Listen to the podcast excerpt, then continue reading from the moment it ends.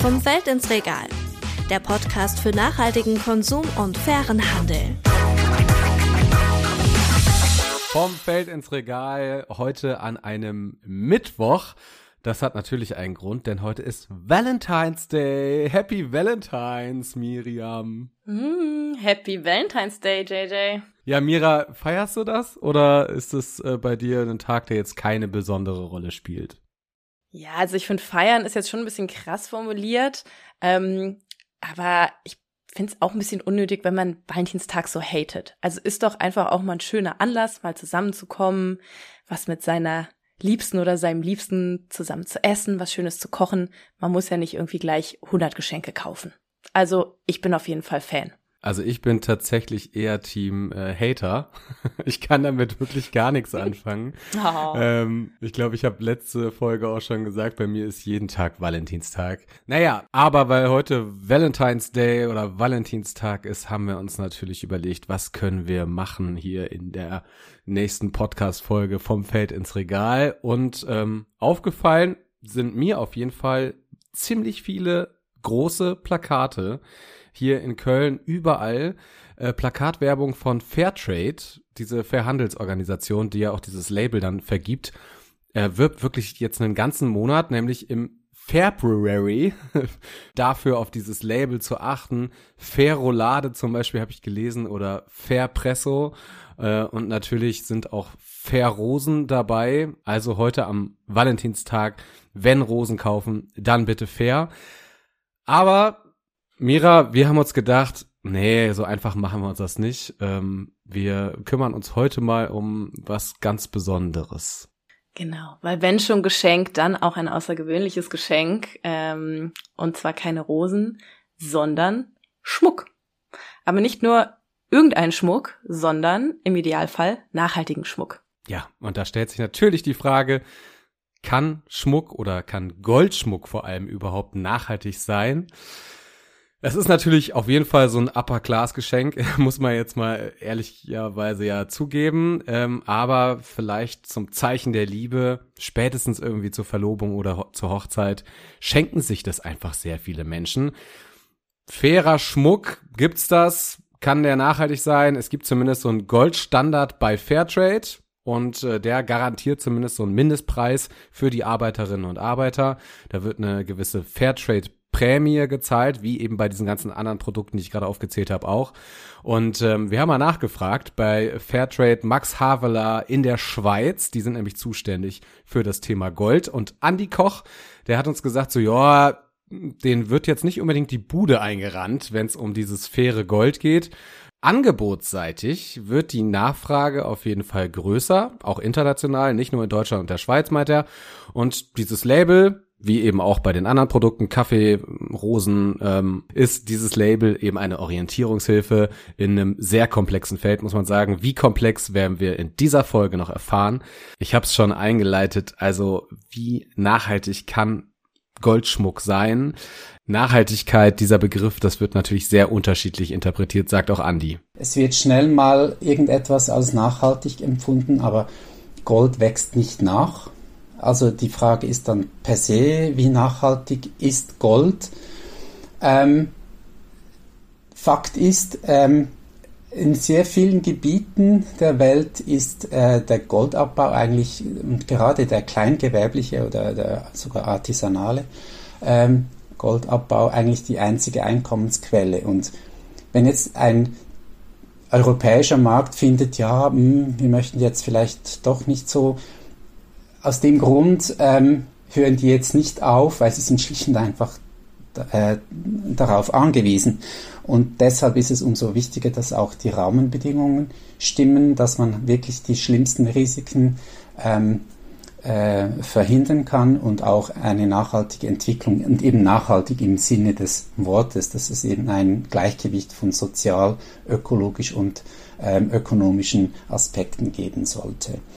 Ja, und das Ganze ist echt super wichtig, denn weltweit sind sehr, sehr viele Menschen vom Goldanbau abhängig und in diesem direkt oder indirekt tätig. Das sind nämlich insgesamt 100 Millionen Menschen. Und was es genau mit diesen Risiken und auch Herausforderungen entlang der Lieferkette auf sich hat, das wollen wir heute mal herausfinden. Ja, wir haben uns natürlich schon ein bisschen schlau gemacht, mal so geschaut, ähm, was es so ja gibt im World Wide Web und äh, in der ZDF-Mediathek vorbeigeschaut und da eine schöne Doku gesehen äh, mit dem etwas reißerischen Namen Die härtesten Orte der Welt, Ecuadors tödliche Goldminen.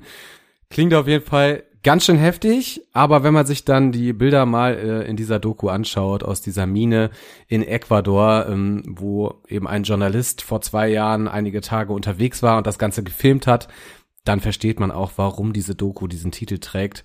Ähm, Mira, du hast die auch gesehen. Schon heftig, oder hast du dir das so vorgestellt? Nee, ich fand's, ich fand's schon krass. Ich habe mir das wirklich ganz anders vorgestellt, auch wie so eine Mine überhaupt aussieht äh, und wie die Leute da arbeiten. Also ich dachte immer so eine Mine, Berg, ein großes Loch, da geht's rein ähm, und dann ist da die Mine. Aber ähm, hier gestaltet sich das ja echt ganz anders. Du hast das so schön zusammengefasst.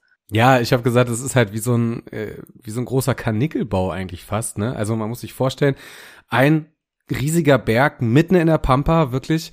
Ähm, also da ist nichts außer Wald, außer Urwald. Und ähm, die Leute, die wandern da einfach erstmal äh, kilometerlang hin über mehrere Bergpässe zu so einem Camp. Das besteht aus nichts außer Plastikplanen. Dann äh, krabbeln sie irgendwie den schlammigen Hang hoch zu dieser Mine und da sind dann überall einzelne Löcher, wo es dann reingeht in kleine Stollen. Das Ganze aber eigentlich nur so abgestützt mit irgendwie so ein bisschen Holz, was sie halt da rund um diese Löcher halt noch kurz geschlagen haben. Und äh, dann geht's auch rein, ohne irgendwie groß Schutzausrüstung, ohne irgendwie einen Helm, manche noch nicht mal irgendwie mit besonderen Schuhen. Das fand ich schon richtig krass zu sehen einfach.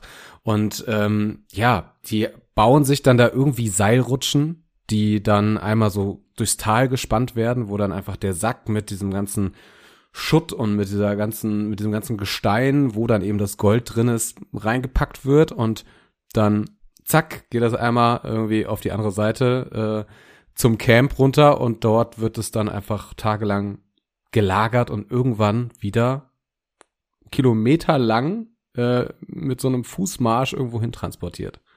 Ja, und das Ganze, äh, das fand ich auch noch beeindruckend. Du hast es ja schon gesagt, Bergkette und wir befinden uns da sehr weit oben.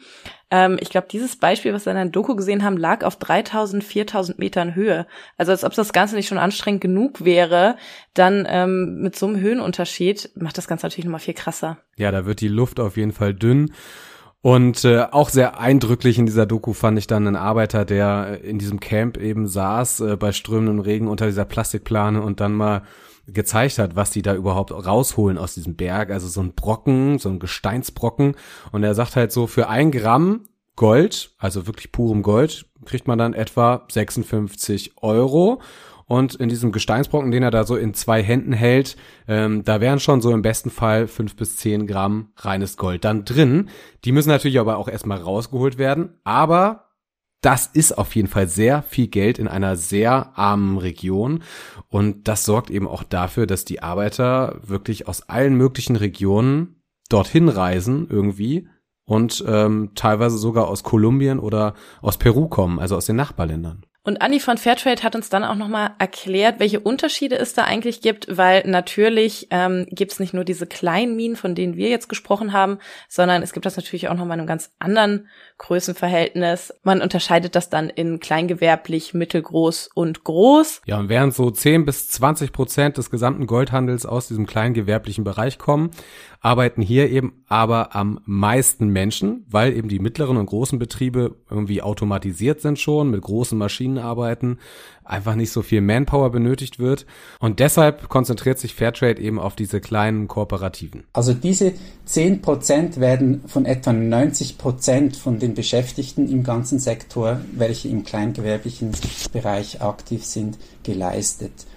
Mit anderen Worten, der Impact ist natürlich da massiv besser und schneller und massiv größer und auch dringlicher, wenn man sich äh, auch eine Scheibe von Artisanal und Small Scale eben von diesen kleingewerblichen Minen äh, abschneidet und auch da bezieht, weil wirklich da sichergestellt werden kann, dass man wirklich Leben verändert und, und verbessert. Ich habe ja erst so gedacht, dass halt die großen Player eigentlich die schlimmsten sind und irgendwie die Arbeiterinnen und Arbeiter am ehesten unterdrücken und ihnen einfach äh, viel zu wenig Geld zahlen, wie das oft so der Fall ist.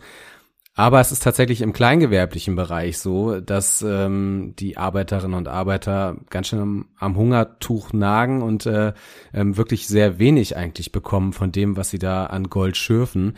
Ähm, das will Fairtrade eben verbessern und will vor allem eben die Voraussetzungen verbessern, Konzessionen irgendwie möglich machen, den Abbau legalisieren, dass diese Arbeiterinnen und Arbeiter eben vorausplanen können und einfach nicht von der Hand in den Mund leben. So hat uns das Andi ganz eindrücklich auch geschildert. Das große Risiko ist eigentlich bei den Kleinen, weil die sich irgendwie halt äh, mit möglichst wenig Kosten versuchen, äh, äh, ihr Auskommen äh, zu organisieren. Die graben da vielleicht extra kleine Schächte, die dann nicht so gut abgesichert sind, wo halt nur kleine oder halt junge Menschen dann darin Platz haben etc.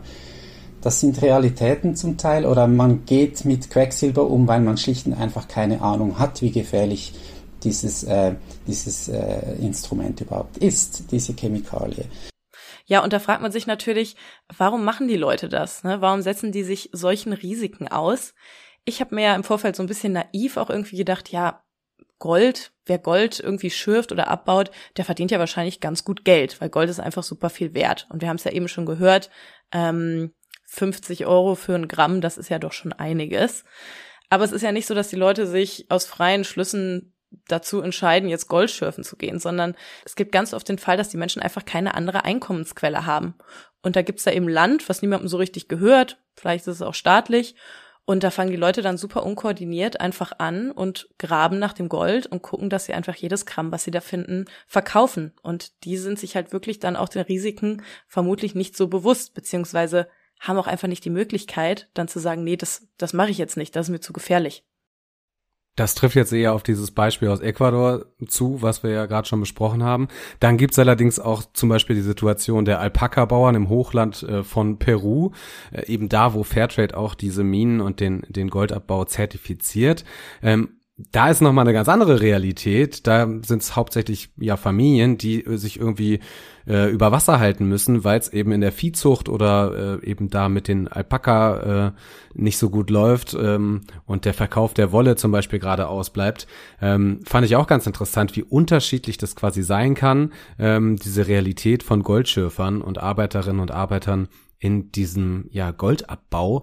Ähm, die Folgen allerdings, die sind halt eigentlich überall gleich, zumindest wenn eben nicht drauf geachtet wird, wie halt da mit Mensch und Umwelt umgegangen wird. In Bolivien zum Beispiel, da sieht man riesige Krater, wie wir sie auch irgendwie hier bei uns aus dem Kohleabbau, aus dem Rheinischen Revier kennen. Also da fahren riesige Bulldozer rum und so weiter. Ähm, dann gibt's ja noch das Amazonasgebiet. Äh, Mira, da hast du auch ein bisschen was zu gefunden. Fand ich auch ganz krass eigentlich. Genau, ja. Da bin ich auf eine Studie vom WWF gestoßen und da wurden die Fische im Amazonas untersucht.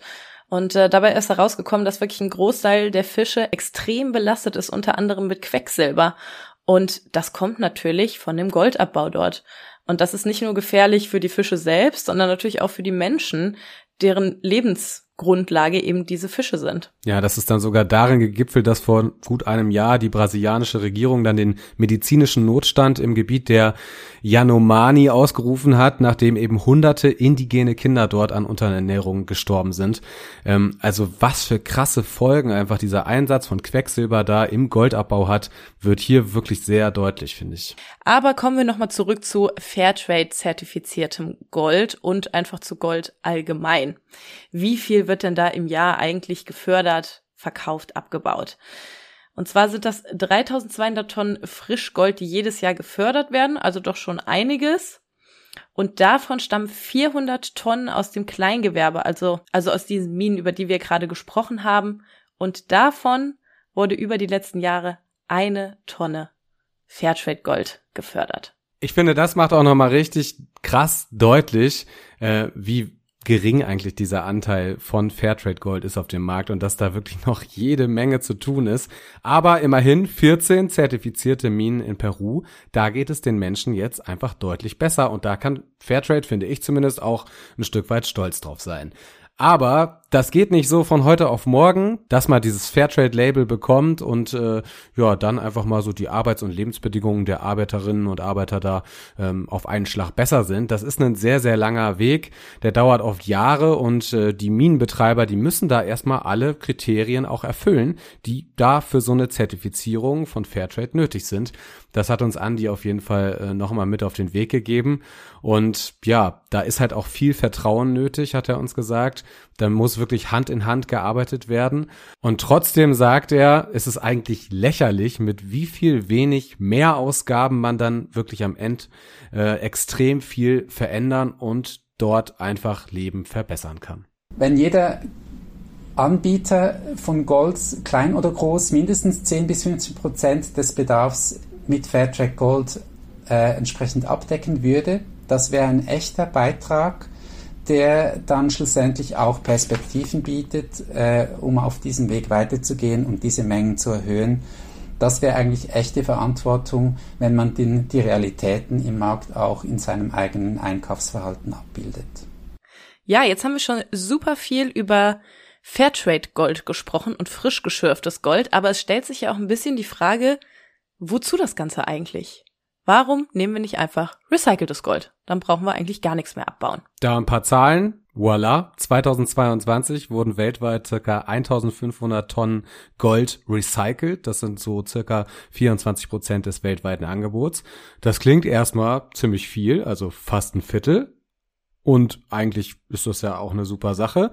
Allerdings ist die Zahl ein bisschen trügerisch. Ähm, das haben wir auf jeden Fall in den Recherchen auch herausgefunden, denn wirklich recycelt sind von diesen 1500 Tonnen dann wiederum nur 10 Prozent. Um das jetzt mal zu verstehen, müssen wir uns aber erstmal anschauen, was es eigentlich heißt, Gold zu recyceln. Also erstmal allgemein, worum geht's denn beim Recyceln eigentlich? Im Kern geht es immer darum, dass Material rückgewonnen oder wiederverwendet wird, das eigentlich sonst entsorgt wird. So, wir kennen das von Plastik, vielen anderen Stoffen. Beim Gold ist es allerdings ein bisschen was anderes. Es kann bei Haushaltsgeräten und Handys so durchaus der Fall sein, ähm, dass da diese kleinen Goldfäden, Drähte, die da verarbeitet sind, wieder rausgeholt und recycelt werden. Aber noch dazu kommt beim Gold, dass Umschmelzen und Aufschmelzen auch als Recycling gilt. Was bedeutet das Ganze jetzt? Mal ein Beispiel. Wenn jemand einen alten Ring zum Goldschmied bringt und sich daraus neue Ohrringe oder eine neue Kette machen lässt, dann kann das schon als recyceltes Gold deklariert werden.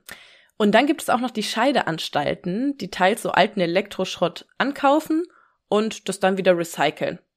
Dann wird dann bei den Anstalten gesagt, ja, das Gold, ne, ist alles super, ist recycelt, kein Problem.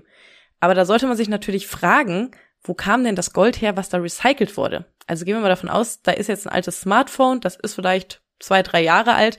Wo kam das Gold denn da mal her? Vermutlich ja auch aus der Mine. Ja, und dann gibt's natürlich noch einen Punkt, und das ist wirklich ein großer Teil, der alles andere als lustig ist. Da spricht man eben von ja dreckiger Herkunft, äh, teilweise aus illegalen Beständen. Dann werden einfach aus großen Mengen gelagertem Gold kleinere Goldbarren geschmolzen und man sollte da jetzt Recycling Gold nicht verteufeln unbedingt, äh, hat uns Andy von Fairtrade auf jeden Fall nochmal mit auf den Weg gegeben. Aber ein sehr aufgeklärter Blick ist hier sinnvoll, meint er. Und wir haben außerdem mit noch jemandem gesprochen, der sich besonders gut mit Gold auskennt. Und das ist Jonas aus Berlin. Der hat einen Laden namens Quiet Quiet, in dem er Schmuck verkauft. Und zwar nachhaltigen Schmuck. Und das macht er nicht alleine, sondern gemeinsam mit seiner Partnerin Johanna, die Goldschmiedin ist. Und zum Thema Recycling Gold hat er auch noch ein wichtiges Argument vorgebracht, nämlich, dass das Frischgold ja so oder so gewonnen wird. Also wir haben eben schon drüber gesprochen, die Menschen am Anfang der Lieferkette sind teils eben einfach auf den Verdienst angewiesen. Und nur weil wir jetzt beispielsweise in Europa sagen, nee, also wir kaufen jetzt hier nur noch recyceltes Gold, ähm, brauchen die Menschen da vor Ort ja trotzdem noch eine Lebensgrundlage und werden trotzdem weiter das Gold dort schürfen. Dass dieser Abbau halt immer stattfinden wird und dass der in sich natürlich jetzt nicht nachhaltig, weil nicht erneuerbar ist. Ich glaube aber, das ist so ein bisschen halt vielleicht sehr traurige Realität, aber die Gefahr, das zu ignorieren und die Schäden, die dadurch entstehen, sind sehr viel größer, als da bewusst mit umzugehen. Deshalb glaube ich, ist in dem Sinne ist Fairtrade Gold die nachhaltigere Alternative, als zu sagen, wenn wir jetzt sagen würden, wir nehmen nur recyceltes Gold, was sich erstmal toll anhört, es würde null Veränderungen bewirken. Null. Also statt den Menschen dort die Lebensgrundlage zu entziehen, sollte man sich am besten darauf fokussieren, die Arbeits- und Lebensbedingungen besser zu machen. Und da sind wir auch wieder bei der Doku, über die wir vorhin schon gesprochen haben. Da ging es ja eben auch darum, wie die Menschen in Südamerika in einer illegalen Mine arbeiten. Und die haben da teilweise ihr letztes Hab und Gut verkauft, ihr Auto, ihr Haus, um sich das Ticket für dahin zu leisten, Werkzeuge zu kaufen. Und für die gibt's dann auch kein Zurück mehr. Also die sind jetzt da und die werden dieses Gold abbauen. Ja, und das war eben ein Grund, warum Johanna und Jonas damals gesagt haben, haben wir keinen Bock drauf, wir wollen faires Gold. Allerdings ist das Ganze gar nicht unbedingt so einfach, denn es gibt schon einige Herausforderungen auf jeden Fall entlang der Lieferkette, auch dann hier bei uns in Deutschland. Erstmal ist es wichtig zu wissen, dass das Gold durch sehr, sehr viele Länder geht, bis es eigentlich hier in Deutschland bei uns ankommt. Also auch Länder, in denen gar nicht abgebaut wird, wo aber beispielsweise das Gold irgendwie weiterverarbeitet wird. Wir sind da ja jetzt mit Jonas direkt ans Ende der Lieferkette gesprungen in seinen Laden in Berlin. Aber da gibt's echt super viele Stationen zwischen der Mine am Anfang und hier. Johanna und Jonas haben 2016 ihren Laden in Berlin eröffnet, Quiet Quiet, äh, und da gab's schon den Goldstandard von Fairtrade. Und das Gute ist, bei Fairtrade sind alle Stationen entlang der Lieferkette zertifiziert. Die Herausforderung, die lag jetzt nicht unbedingt im Bezug des Rohmaterials, also von fairem Gold an sich, aber in der Verarbeitung dann von Rohling und auch im Einkauf von äh, Zubehör, also zum Beispiel so kleinen Verschlüssen für ja Ohrringe oder für Halsbänder oder irgendeinen anderen Schmuck. Ja, und als die beiden mit ihrem Laden gestartet sind und dann auch erstmalig auf Gießereien zugegangen sind und da angefragt haben, ob die ihnen nicht Rohlinge herstellen können, eben mit Fairtrade Gold und in einer verhältnismäßig kleinen Stückzahl, da gab es erstmal viele Absagen und wenig Interesse. Es ist wirklich schwierig, bestimmte Bestandteile vom Schmuck zu bekommen. Normalerweise, zum Beispiel ein Beispiel sind Ohrstecker. Da hat man am Ende einen Pin und halt so ein Gegenstück, eine Ohrmutter, ähm, mit der letztendlich der Ohrstecker gehalten wird. Normalerweise werden diese beiden Teile werden zugekauft, einfach die werden halt letztendlich industriell gefertigt und dann macht man halt vorne das letztendlich den sichtbaren Teil, den macht dann der Goldschmied. Und ähm, sowas gibt es nicht in Fairtrade. Halt diese beiden Teile, die man normal einfach zukauft. Wir haben jetzt hier, ähm, hier vorne eine Presse stehen und uns Werkzeuge machen lassen, dass wir die halt selber machen können. Und das ist halt ähm, extrem aufwendig, einfach ein sehr langer Weg dahin. Ähm, und das, das Leider ist die Hürde noch extrem hoch. Deshalb gibt es einige, die sagen, ah ja, finde ich ja interessant, aber gerade am Anfang, wenn man sehr kleine Mengen nur macht, ist das halt leider nach wie vor total schwierig. Und da fehlt halt so mehr bei den großen Scheideanstalten und Zulieferern der Wille zu sagen, okay, wir machen das jetzt, weil das richtig ist. Da merkt man, dass die Nachfrage eben doch noch nicht so groß ist, dass sich die Branche auf die Verarbeitung von Fairtrade Gold ausgerichtet hat. Es ist dann natürlich auch echt schwierig und erfordert ziemlich viel Durchhaltevermögen, wenn man eben selbst Produkte aus fairem Gold herstellen und verkaufen möchte. Aber nicht nur bei den Zulieferern gab es Probleme für Jonas und Johanna, da jemand geeigneten zu finden, sondern auch bei den Weiterverkäufern für ihren Schmuck hatten es die beiden nicht einfach. Am Anfang haben wir nach Weiterverkäufern gesucht. Und da waren wir auf einer Messe, traditionelle Schmuckmesse, wo man dann äh, quasi Juweliere findet, die dann den Schmuck weiterverkaufen. Und eine Antwort, die wir tatsächlich mal bekommen haben, war, wenn ich den jetzt bei mir in den Laden lege, dann fragen die Leute, woher kommt denn das ganze andere Gold? Und haben gesagt, das geht nicht. Das fragt sich jetzt doch bei Bananen oder bei, was weiß ich, fragt sich das doch nicht. Schokolade. Da fragt sich das doch niemand, nee, oder? Ich habe mir auch echt Gedanken drüber gemacht. Also woran könnte das irgendwie liegen? Ne? Weil sonst wird's ja wird's ja eigentlich gar keine Fairtrade-Produkte geben, wenn es das immer das einzige Argument wäre.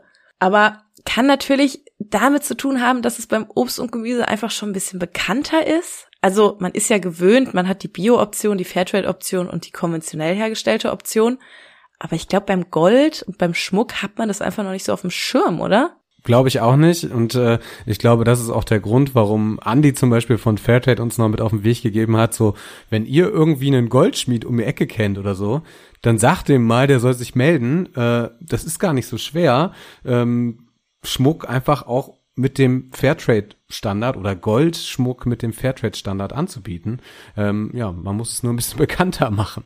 Wobei Jonas uns gesagt hat, dass die Nachfrage und das Interesse für nachhaltigen Schmuck definitiv da ist. Ich meine, die beiden haben ja jetzt auch schon seit ein paar Jahren ihren Laden und es scheint ja zu laufen. Er wünscht sich allerdings nur noch mehr von den Unternehmen, nämlich dass die auch einfach mal einen Schritt wagen und sich ebenfalls dazu bekennen, fairen Schmuck und faires Gold zu verkaufen oder eben weiter zu verarbeiten. Gerade bei Goldschmuck ist es ja wirklich eigentlich nicht so schwer, oder? Man kauft es jetzt nicht jeden Tag und man informiert sich eigentlich schon so ein bisschen vorher, was möchte ich denn? Und da bitte, bitte, liebe Leute, kann man sich doch auch mal Gedanken machen darüber, wo kommt dieses Gold denn eigentlich her? Ähm, und will ich das wirklich, dass da irgendwie, ja, Leute Blut an den Händen haben oder dass ja Kinderarbeit womöglich dahinter steckt oder irgendwas anderes Schlimmes. Ähm, Umweltschäden, die wir ja auch schon erwähnt haben. Also eigentlich, finde ich, kann man das von Verbraucherinnen und Verbrauchern auch erwarten. Natürlich brauchst da mehr Information und, wie wir gerade schon gehört haben, äh, sollte es auf jeden Fall auch mehr Angebot geben. Ja, und solltet ihr jetzt darüber nachdenken, auch noch ein Last-Minute-Valentinstagsgeschenk zu besorgen, dann hört bitte auf den Rat von Jonas.